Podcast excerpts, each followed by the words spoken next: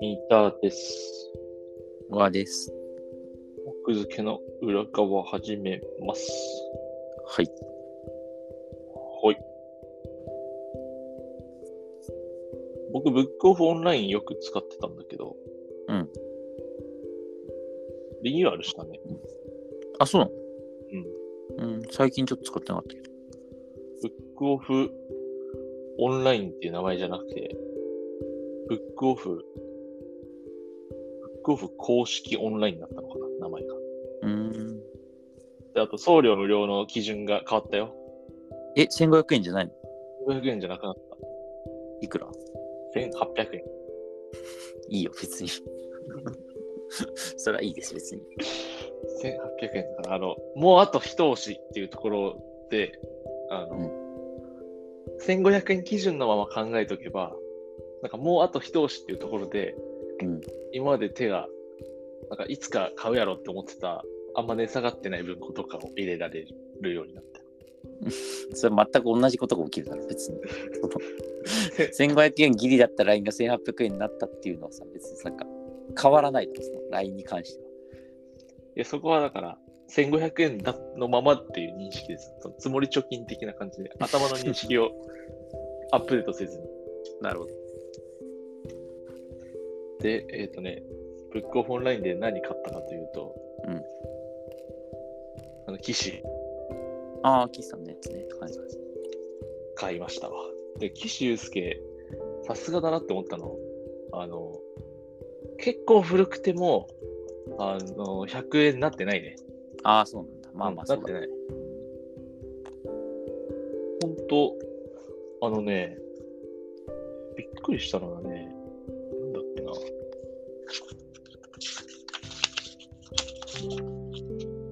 平成10年初版の黒い家っていううーん。ホラー小説があるんだけど、これとかも確か300円とかだったのかな。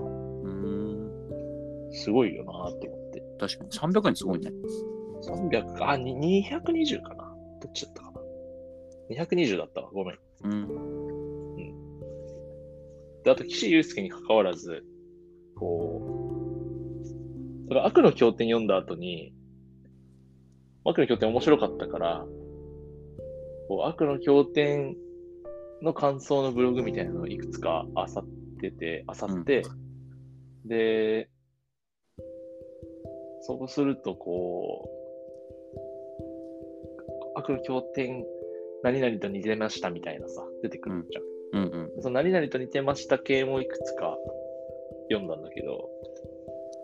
それは岸さんのってこと岸優介のじゃなかった。えっ、とね、あじゃ読ないんだのはね、うん死刑に至る病っていう映画にもなったやつかな。知ってるあんまり有名じゃないかも。えっと、あれだね。安倍貞夫のやつでしょ。見てないけど。ああ、そうそうそうそうそう。うんとか、これもミステリーとかホラー、ホラー、まあミステリーだね。はミいス。テリーだったんだけど、で、今読んでる岸優介の黒い家っていうのも、うんこれ、ホラーミステリーみたいな形なんだけど、うんミでミステリーをさ、立て続けに、で、もう一個だけミステリー読んで、えっ、とね、えーなんだっけな、悪いものが来ませんようにっていう、えっと、芦芦沢坂洋さん。そう、はいようさんの、初めて読んだんだけど、足のようの方ミステリーを立て続けに読んだ結果、気づいた。ミステリーの構造に。ミステリーって、体現そう、相互言って大丈夫。いや、気づいたというか、 うん。そのミステリーの、ある種、王道の型っていうのって、なんか、あ、こう、の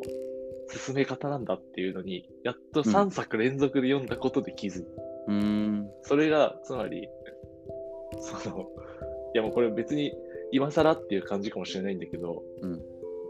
なんか主人公が人にめっちゃ話聞いていくスタイルっていう。うーん。それがあんまり僕、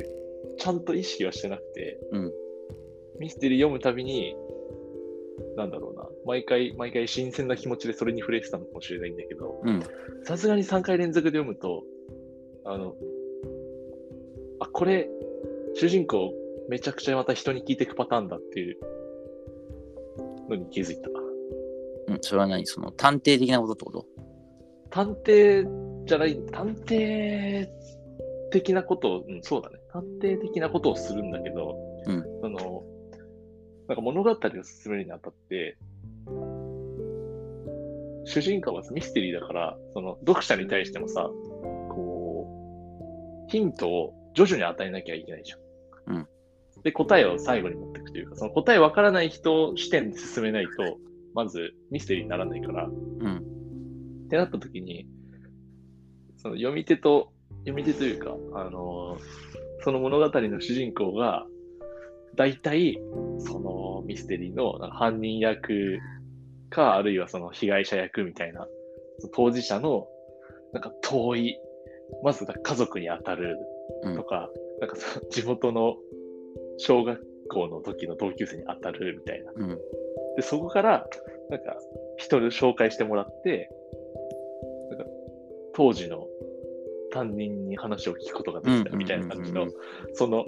インタビューする、インタビューしてた人から次のインタビュアー紹介してもらうっていう、その、そのステップをね、3作連続で見たから、あこれ、これがミステリーの、もう、王道、王道なんだな、みたいな。うん。やっと気づきました。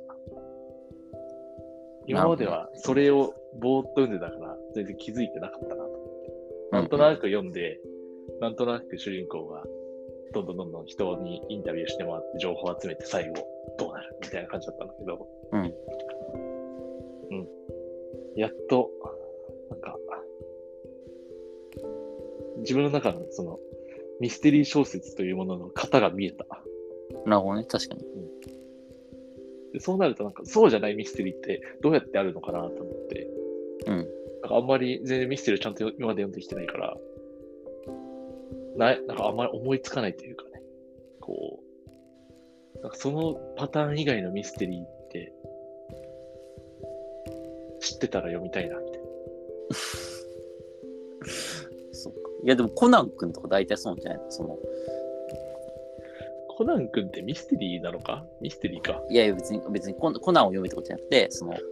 その場に居合わせるみたいなのあるでしょだって、殺人事件。ああなんかそれ探偵小説ああ、いや、もちろんもちろん。でも探偵小説ってさ、 ないんミじゃなステリいージャンルとして。ミステリーの一ジャンルでしょ探偵小説。そっかそうかじゃあ探偵スタイルもあるか居合わせて探偵スタイルは、うん。まあもちろんね、話聞くところもあるか、なんか、探偵なは、んかねあのたん確かにその、そうかそうかそうか。僕が多分、たまたま読んだ3作がミステリーなんだけど、こ推理小説じゃないってう、こと推理小説じゃないんだね。そうそううん。推理小説じゃないミステリーだから、なんか逆にその当事者たちのか隠された過去を探るとか、うんなんだろうな。なんていうのかな。うんそういう取取材小説みたいなうんテイストが強かったからそうなったのかな。うん。そうだね。そっか。探偵小説の居合わせるスタイルもあるか。その場合はもうその場で、なんていうか、こう、手がかりを探してみたいな、まあ、うんコナン君的な感じになるのかな。うんそのスタイルのシャーロック・ホームズ以外僕読んでないわ、人生で。でもまあ推理小説って言って調べたらないくらでも出てくるんじゃない東野圭吾とか結構ね探偵もの書いてるから別にガリレオに限らずとも、全然読んでこなかったな、今まで。うんまあ推理小説はね読む人と読まない人分かれるうん。食わず嫌いは良くないよと。でも俺芦沢さん結構好きだから結構読んでる芦沢さん足暗暗いい話話が多が、うんえ悪いものが来ませんように読んだえーっとなんこかれちょっタとイしたトルがどみんな似ててしかも短編 集が最近多いから分かんないんだよなどうどういうのってるえなんかあのーえっ、とねこれどこいいいなとにかくすごかったからあなんかもう言うとええでも長編それ長編あじゃあ読んだこと長編じゃないと思のまんまと騙されたトリックに僕はううんうーん面白かった面白かった、うん、面白かったかなまああの岸優介の今読んでる「黒い家」っていうからさっきもあの冒頭言った平成10年初版発行の、うんえっと、一番最初はあれか、1997年に単行本として刊行だからもう、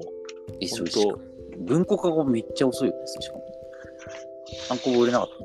ね。単行本売れなかった。平成10年って、えっとあ、ごめん、平成10年か、ごめん、ごめん、2010年かと思った。平成しかも単行本から文庫になったのは、えっと、それ、あれだわ、えっと、2、3年しか経ってないわ。そうだよね結局うん、そう多分単行本も売れたんだと思うけど、あれだね。こう、最、ある作家の、すごい最近の方の作品を読んだ後に、最初の方の作品読むと、うんこう、すごい差し出がましい言い方をするとあれだけど、最近の方は読みやすいようにすごいなってるな。あーまあ、それは、あれね、その、描写的なことが分かりやすいみたいなのもあるんじゃないの、なのかなうん時代の話なのかないや、うん、最初、この物語に入り込むまで結構、50ページくらいちょっと大変だった。うん5、60ページくらい。だからその、新世界よりとか悪の経典とかの、最初からぐっと引き込まれる強さっていうのが、まだこの時はないのかなって思って。うんうんとはいえ、ご100ページくらい読むともうかなり面白いから、ぐいぐいいけちゃうけど、まあそこはやっぱすごいかな。じゃあちょっと、何が一番おすおすすめ岸さん。まだね、僕3冊目だからこれ、家に積んである5冊ぐらい全部読んだらまた岸優介の話するわ。はい。